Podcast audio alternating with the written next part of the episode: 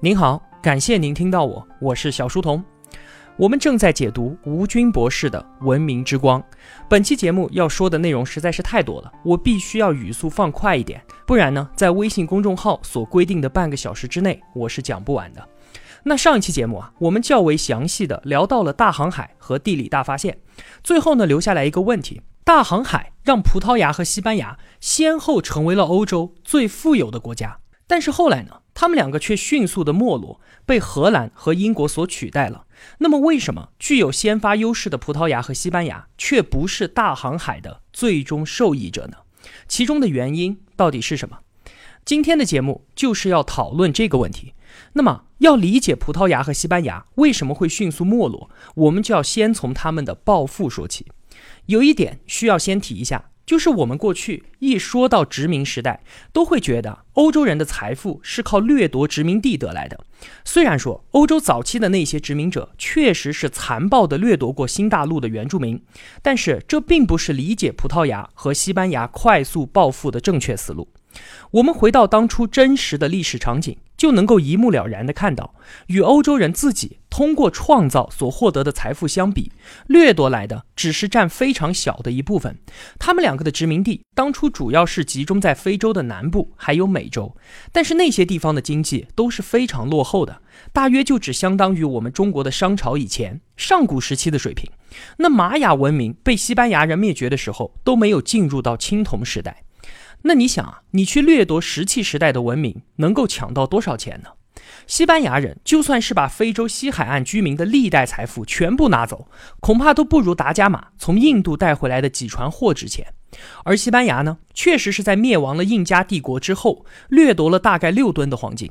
但是啊，即便是干了这样一票大的，得到的黄金也不过是后来西班牙黄金开采量的百分之三而已。那么，他们两个在短短的几十年里面。累积起来的巨大财富，真正原因是什么呢？其实啊，上期节目中已经给出了答案了。今天我们再总结点名一下。先来说葡萄牙，它的绝大部分财富毫无疑问就是来源于东西方的贸易。当时东方的香料和我们中国的瓷器到欧洲那边的售价都是产地价格的上百倍，几船东方的商品价值能够抵得上很多欧洲国家一年的 GDP。说个例子给您感受一下，在一七四五年的时候。瑞典的一艘商船叫做哥德堡号，它满载着从中国采集的七百吨货物，主要就是茶叶、丝绸还有陶瓷。就在距离目的地不到一公里的地方，神秘的触礁沉没了。那由于是在近海，就赶紧组织人去打捞，打捞上来了百分之三十的货物，其中呢，丝绸和茶叶都被水浸泡过了，没法用了，能够卖钱的就只有瓷器。但是啊，就是这百分之三十都不到的商品，在出售了之后，不仅支付了哥德堡号这一次长达两年的中国之旅的全部成本，还让投资人获得了百分之十四的利润。那如果这艘船它不沉没的话，货物估值在二点五亿瑞典银币，这可是相当于瑞典当时一年的 GDP。而且这个时间是在一七四五年，这个时候可是比达伽马在时间上已经晚了一个半世纪了。利润已经小了一个数量级，由此我们可以想象，葡萄牙早期的贸易是有多么的暴利。而西班牙呢，它的暴富来源就是在美洲发现的几个巨大的金矿和银矿。此后的一个多世纪里面，西班牙人从那个地方带走了一万七千吨的白银和一百八十多吨的黄金。当时世界上百分之八十三的金银全部都在他手里面了。那么，从刚才的表述当中，我们可以很直观地感觉到，这两个国家，一个就是靠欧亚贸易中的巨额利润，另一个就是靠开采金山银矿。但是啊，不管是哪一种，说实话都不需要太大的力气。如果说这两个国家能够善待这一笔财富，把它们用于发展工业、投资教育和科技，那么今天的历史很有可能会被改写。但是啊，财富来得太快、太容易，有时候反而不是一件好事。这就如同我们今天所说的暴发户一样，有了钱之后，他们两个都走上了同一条道路，就是花钱。之前的节目我们也讲到，西班牙从美洲挖出来的银子有三分之一都是用来购买我们中国的商品了，那就是消费奢侈品嘛。甚至有人认为啊，明朝灭亡和后期西班牙向我们中国输入的白银减少有关系。可见西班牙当时对于中国贸易贡献之大。那除了购买奢侈品，他们还修建了很多华丽的宫殿，还有教堂，像是西班牙美轮美奂的王宫，也就是那个时候用银子给堆起来的。除此之外，相比于挥霍，更没有意义的事情就是发动了宗教战争。战争除了破坏之外，什么价值都没有产生。而这样一来，最终的结果就是，那既然钱可以轻松的赚到，和直接从地里面挖出来，那我们何必还要从事那些又脏又累的生产呢？久而久之，这两个国家的工业极度的萎缩，后来干脆连地都不种了。本来气候非常适合发展农业的伊比利亚半岛，反而完全在依赖粮食的进口。在这里，作者说，每当看到中国对于土地 GDP 的依赖，就希望决策者们能够看到葡萄牙和西班牙的教训。后来呢，西班牙用黄金和白银建立起了强大的海军，无敌舰队。一五八零年兼并了葡萄牙，成为了历史上第一个日不落帝国。但是啊，无数的白银加上强大的舰队，并不能够构成一个伟大的国家。它的科技、工业和农业都是极其的落后。等到无敌舰队被英国打败了之后，它的殖民地纷纷独立，而自己呢，也很快沦落成了欧洲最穷的国家。在这一点上，西班牙和前苏联很相似。大航海让财富像潮水一样的涌入伊比利亚半岛，然后又像潮水一样的退去，只留下了奢靡享受的风气。从中受益的只有王室、冒险家，还有少数的贵族，而大多数的国民除了承担通货膨胀之外，衣食住行都没有什么明显的改善。这两个国家的衰落，用作者的一句话来概括，就是说，随着大航海和地理大发现的进展。世界已经进入到了一个全新的时代，但是这两个依然身处在旧时代的国家是没有资格来领导伟大的新时代的。葡萄牙和西班牙的崛起伴随的是王室和宗教的强化，而这和当时欧洲文明的发展趋势正好相反。以意大利为代表的其他地区，宗教的势力在衰落，城邦兴起，并且出现了资本主义萌芽。西班牙和葡萄牙反而在强化中央集权和封建统治，他们的航海探险和资本主义的发展没有什么必然的联系。大航海所带来的财富也并没有用于工业的发展。统治者们害怕新兴的阶级，也就是资本家和商人们发展起来挑战他们的地位，因此啊，有意的限制了工商业的发展。在这一点上，和我们中国乾隆、康熙时期很像。虽然啊，看上去是达到了一个盛世，但这只不过是在维护一个没落的旧制度罢了。这个盛世不过是农耕时代最后的辉煌。他们都不知道啊，近代国家的富强是需要依靠新兴的工商业。任何国家在新时代到来的时候，如果不改变旧的制度，那么必然衰落，甚至是灭亡。这就是葡萄牙和西班牙衰落的原因。我们现在再来看荷兰和英国是如何崛起的。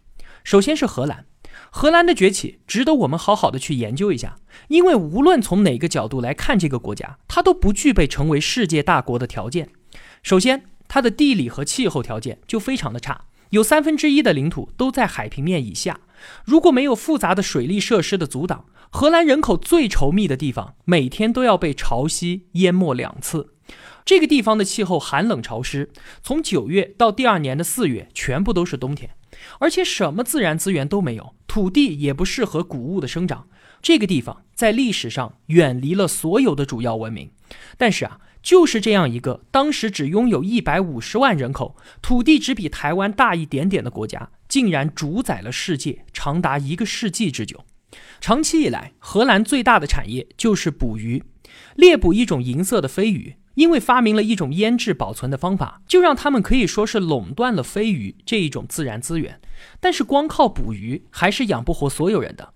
那在休渔期，大部分的渔民都会利用自己的渔船给欧洲其他地方的人运送货物。后来慢慢的发展，也经历了不断的竞争和创新，荷兰就有了海上马车夫的名声。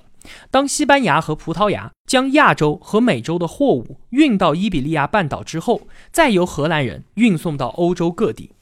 要想知道荷兰人是怎么富起来的，只要看一看我们熟悉的浙江温州就可以了。温州它自己是一个没有什么矿产资源的地方，雁荡山又将它和内地隔绝开来，陆地交通非常的不方便。但是啊，温州靠海，而且温州人又能够吃苦耐劳，就从海路跑到各地去做生意，再把赚回来的钱带回老家开办工厂，从事加工业。而荷兰人也是一样的，他们通过捕鱼和海运挣到了一点钱之后，发展起了工业。荷兰人都非常的务实，而且喜欢经商，对于政治啊，并没有什么太多的兴趣。在一五四三年的时候，西班牙国王通过政治联姻的方式取得了荷兰的统治权。当西班牙宣布荷兰是西班牙神圣不可分割的一部分的时候，荷兰人认同了这种说法。当西班牙重新划分荷兰的行政区域的时候，他们坦然地接受了。当西班牙派来新的总督的时候，他们也顺从地臣服了。但是，当西班牙国王把手伸向了他们的钱袋子，要向他们征税的时候，西班牙人奋起反抗，于是就有了后来的八十年独立战争。如果问啊，世界上第一个资本主义国家是哪一个？很多人都认为不是英国，而是荷兰。在独立运动之前，荷兰就显现出了强大的力量。这种力量不像是西班牙那样来自于王权，也不像是阿拉伯帝国那样来自于宗教。荷兰的力量是来自于民众的。在独立之后，荷兰是一个共和民主的混合体制，也是历史上第一个赋予商人政治权利的国家。那么，在独立之前，与西班牙人的贸易是荷兰最主要的收入，海上马车夫嘛。现在和西班牙闹翻了，连货物你都没有了，你还运什么呢？所以荷兰决定自己去和东方开展贸易。但是啊，作为一个刚刚成立的国家，并没有那么多的钱来投资远洋贸易。不过呢，这一片土地一直以来都是藏富于民，那干脆就直接由市民出钱成立了一家股份制公司。市民就是股东，将来呢，直接从公司的利润里面分红。当时啊，就用这样的办法，总共筹集了六百多万荷兰盾，那可是一笔巨款。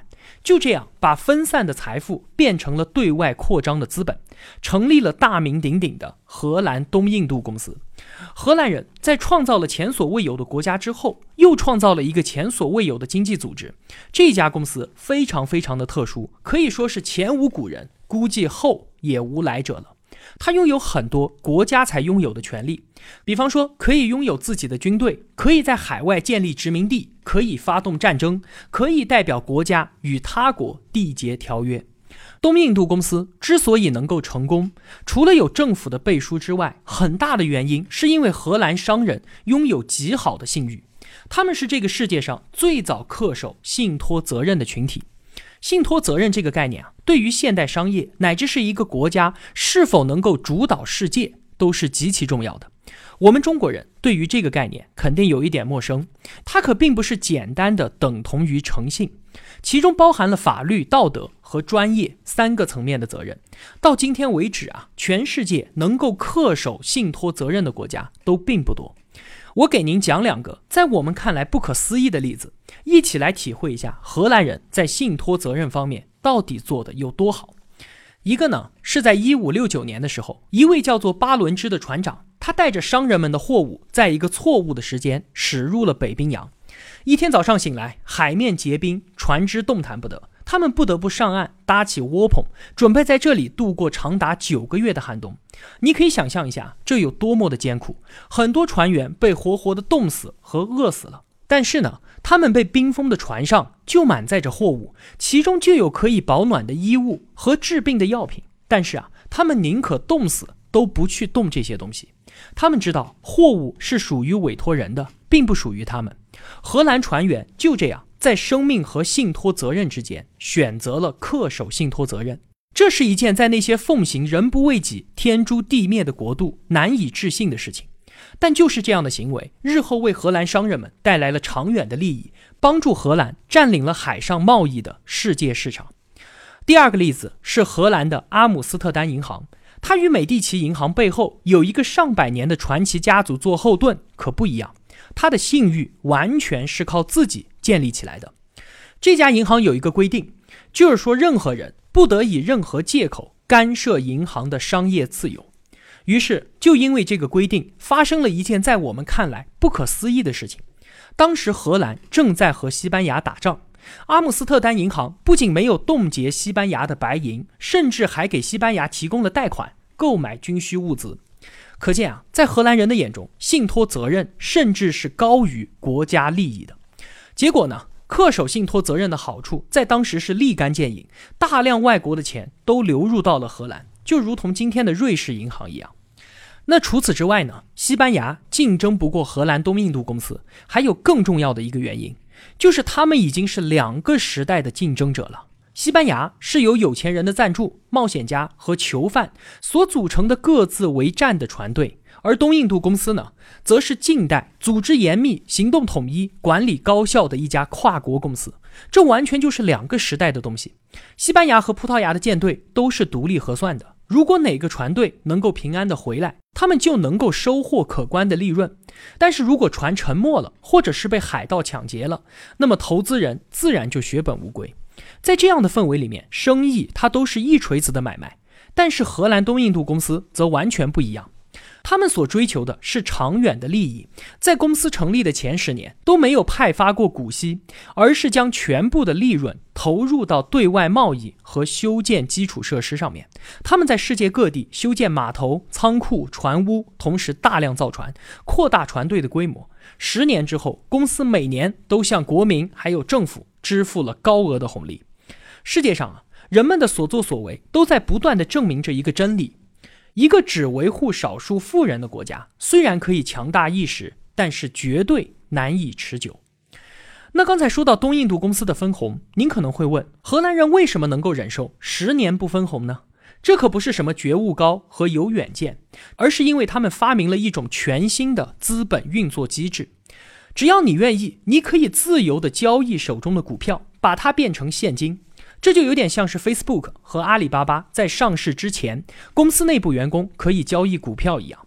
更进一步，荷兰人就发明了今天的股市。这种全新的投资方式的出现，就使得大量的国外资金进一步的涌入荷兰，使得经济更加的繁荣。一六二五年，荷兰的移民在大洋彼岸的曼哈顿岛周围建立起了他们的新家园，取名为阿姆斯特丹。在那个地方，最终建成了世界最大的股票交易市场。今天，这个城市叫做纽约。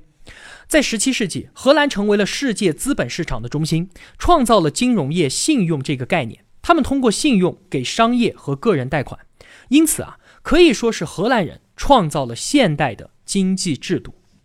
那好，关于荷兰的崛起，我们稍微总结几句。首先是制度上的差异，以王权建立起来的旧制度是没有办法抗衡荷兰新兴的资本主义新制度的。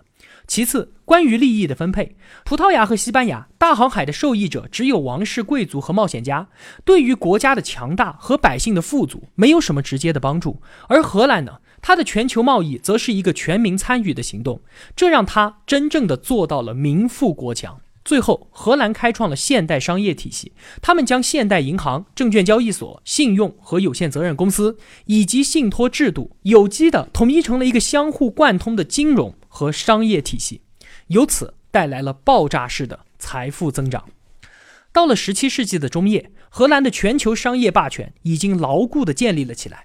东印度公司在全球建立了一万五千个贸易机构，在两个世纪的时间里面，一万多艘悬挂着荷兰三色旗的商船往返于世界各地，他们的贸易额居然占到了全球贸易的一半。这个就是荷兰的崛起之路。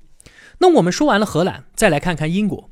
英国从伊丽莎白女王继承王位开始，算是进入了她的光荣时代。在伊丽莎白时期，最大的事件当属1588年打败了西班牙的无敌舰队。但是其实啊，伊丽莎白女王最重要的影响是她对于商业和议会采用了开明的政策。英国就是从那个时候开始了影响后世几百年的重商主义。在伊丽莎白女王之后，英国经历了两次内战和1688年的光荣革命。他从一个封建王国变成了一个君主立宪制的国家，确立了民主制度，这是英国之后长期发展的先决保证。所谓一个国家的崛起，实际上是它内部力量的向外延伸的过程。在自己的内部制度没有健全的情况之下，是很难成为一个大国的，即便可以，也是不可持续的。那在进入到现代民主社会之后，又是什么让英国从一个岛国一跃成为了世界第一强国，并且确定了今天国际商业和政治的游戏规则呢？简单来说，一句话，是在工业革命的帮助之下，完成了从重商主义到自由贸易的过渡。重商主义是很多国家崛起的必经之路，无论是荷兰还是英国，他们形成了现代化国家之后，马上面临的就是财务问题。国家要发展，对外要扩张，它都是需要钱的。重商主义并非是字面上理解的重视商业那么简单，其实啊，它真正的含义是重视工业生产。它其中的概念呢，破解开来有这么几点：第一个。尽可能多的拥有硬通货，因为只有这样，国家才能够搞基础建设、军备和从事对外扩张。第二个，为了满足第一条，国际贸易就必须优先于国内贸易，必须要保证贸易顺差。第三条，既然各国都在生产，那么保证顺差的前提就是要从事高附加价值的劳动，在当时就是从事来料加工，而不是出口原材料。第四条。鼓励生育，因为社会是需要大量的劳动力的。第五条，国家引导并且监督产品质量，以保证全球竞争力。在重商主义的指导之下，英国不仅大力发展了新兴工业，而且为了提供便利的运输条件，到处挖河修路、修建港口。伦敦很快就成为了世界的中心。在短短的几十年时间里面。英国不仅国力增长突飞猛进，而且在全球经济中控制着当时劳动附加价值最高的行业，把亚洲地区和美洲殖民地变成了原材料产地和潜在的市场。当时在欧洲，除了英国，只有荷兰一贯采取这项国策，因此呢，这两个当时最先进的国家不可避免地发生了战争。经过三次战争，英国终于获得了贸易的主导权。重商主义是在短期内提高一个国家国力的最好办法。十九世纪的德国还有日本，他们在崛起的时候也部分采用了这项国策。那如果和我们的改革开放做比较的话，你会发现第一条和第二条就是尽可能的拥有硬通货和保证贸易顺差，这与我们过去三十多年的做法完全相同。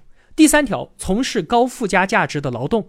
最开始我们没有办法做到，但是从二零零五年之后，我们已经在这样做了。第四条，鼓励生育。我们似乎是反其道而行之，那是因为我们在过去的几十年处在劳动力过剩的状态，就算不鼓励生育，人口的红利依然非常的大。最后一条，国家引导并且监督产品质量。我们今后应该是会做的。不过呢，在历史上啊，英国人这一条做得非常的好。他们甚至颁布法律，强调产品质量不合格将有损于帝国的声誉。在很长的时间里面，我们今天以为是高品质的德国货，那个时候在欧洲属于仿造英国的山寨品。当科技的积累和工业发展到一定阶段之后，随着1765年瓦特发明了蒸汽机，我们人类第一次拥有了自己发明的动力，而不再受制于大自然的时候，便迎来了工业革命。值得一提的是啊，瓦特之所以会留在英国发明蒸汽机，这离不开英国建立了一整套发明转化成生产力的机制，并且还拥有一个崇尚科学的社会大环境。英国也是最早实施专利法的国家。到了十八世纪末，英国率先完成了工业革命，机器的使用使得生产效率比起农耕时代提高了几个数量级。马克思这样评价说啊，资产阶级。在他不到一百年的阶级统治当中，创造的生产力比过去一切时代所创造的全部生产力还要多。经过了工业革命之后，人类经济的发展首次从缺乏劳动力、缺乏资源，变成到了缺乏市场。在这个大前提之下，英国需要通过自由贸易，把它的工业产品卖到世界各地去。那我们说到了自由贸易，就必须要说到一个人，那就是大名鼎鼎的亚当·斯密。我之前分享的所有经济学的书籍，不管是一课经济学、经济学通识，或者是小岛经济学，可以说全部都基于亚当·斯密的著作《国富论》。斯密认为啊，人的经济活动是以追求个人的利益为目的的。虽然存在慈善，但这并不是社会的主流。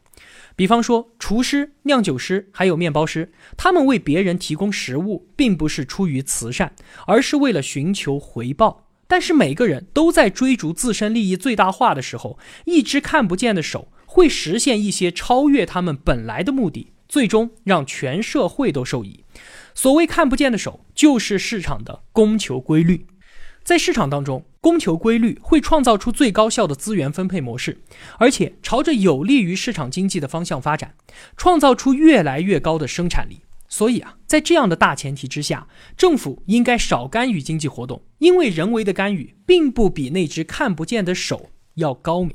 在私密之前，很多人认为财富是资本或者是土地带来的，但是私密却说财富是劳动创造出来的。所以啊，一个国家要富强，关键就在于有能力创造财富，而不是拥有多少黄金白银。英国人正是走上了劳动创造财富的道路，才最终变成了全球的霸主。那继英国人之后，美国人、日本人、德国人和我们中国人都是在走这条路，才相继成为了经济大国。那相反的，靠开采黄金、靠卖石油，虽然短期是可以获利，但是啊，这些国家从来都算不上什么。经济大国，根据这些理论，亚当·斯密提出了一个全球贸易的策略——自由贸易。他说啊，英国虽然可以持续的通过贸易保护主义，靠武力征服来保持商业的垄断地位，赚取金钱，但是如果选择自由贸易，英国可以赚到更多的钱。于是啊，到了十八世纪末，欧洲对外贸易不再是从亚洲进口商品，而是把本国的商品卖到世界各地去。如果说荷兰人奠定了现代的商业基础，那么英国人则确立了现代经济和商业的游戏规则。对比今天的经济现象，你会发现啊，当今的经济生活并没有跳出当年英国人所确立的这些规则。今天看不见的手依然在发挥着它的作用，劳动分配更加的细致，合作更加紧密，劳动者的作用越来越明显。用今天的名词，这就叫做人才战略。两百年前的竞争让社会和经济变得更加的有活力，今天依然如此。政府的职能越来越像亚当·斯密描述的那样，只保留了基本的功能。贸易开始全球化，世界各国因此也获得双赢。为什么英国人会统治世界呢？是因为他们确立了这所有的一切。吴军在这一章的最后说啊。人们一般会把某些大国的崛起归结为国家强大、经济发达、政治稳定，以及国民和政府之间的相互信任等等。但是这些它都不是荷兰和英国主导世界最根本的原因。这些因素确实可以建成一个强大的国家，却不能够保证它可以主导世界。荷兰和英国首先是解决了政治体制的问题。相比于当时另外两个殖民大国葡萄牙和西班牙，荷兰和英国首先就赢在了体制上。这种政治体制不仅沿用至今，而且在世界上得到普及。我们可以给这种体制找出很多的毛病，但是啊，既然它已经被全世界大部分国家所接受，那么英国和荷兰主导了世界上大部分的事物，也自然在情理之中。当然了。今天很多人会强调创新在国家发展中的重要性，不过思想上的创新比技术上的创新更加的重要。十七世纪，荷兰人率先崛起，靠的是他们创造出了一系列现代商业法则和金融制度，这其中就包括信托责任、股份公司、股票交易所、现代银行和信用制度。英国不仅继承了所有的这一切，而且通过推行自由贸易，建立起了全球的市场。虽然这一项工作后来是交给了美国来主导，一直到二十一世纪才算完成。对于经济活动，英国人将原先需要通过权力来管理的经营和工商业变成了市场经济，让从业者自由竞争，通过看不见的手来调节他们。在英国的极盛时期，坐上王位的维多利亚女王在位时间长达六十四年之久。在这半个多世纪的时间里面，这位女王养育了一大堆的子女，让其后代遍布欧洲各个王室。但是她几乎从来都不过问国事，而恰恰是这位什么都不做的女王，开创了让英国人自豪的维多利亚时代，因为她让那只看不见的手发挥了力量。自美洲新大陆被发现以来，真正意义上世界范围内的强国。只有荷兰、英国还有美国这三个海权国家，法国、德国和前苏联这样的陆权国家从来就没有成为全球范围内的第一强国。荷兰、英国、美国三国的政治和经济制度都是一脉相承，在市场经济的发展过程中进行了交接棒式的继承和创新，并不断的完善相应的法律制度。今天啊，就某项改变世界的发明来说，我们可以找到任何国家的重要发明。但是，今天的全球经济和贸易体系以及商业规则，则是这三个国家创立的。虽然大英帝国现在武力不在，但是全球经济和贸易体系还在，各国还在努力融入其中。这可能是英国统治世界的根本原因吧。好了，今天的节目就是这样了。我用跨越山海的一路相伴，希望得到您用金钱的称赞。我是小书童，我在小书童频道与您不见不散。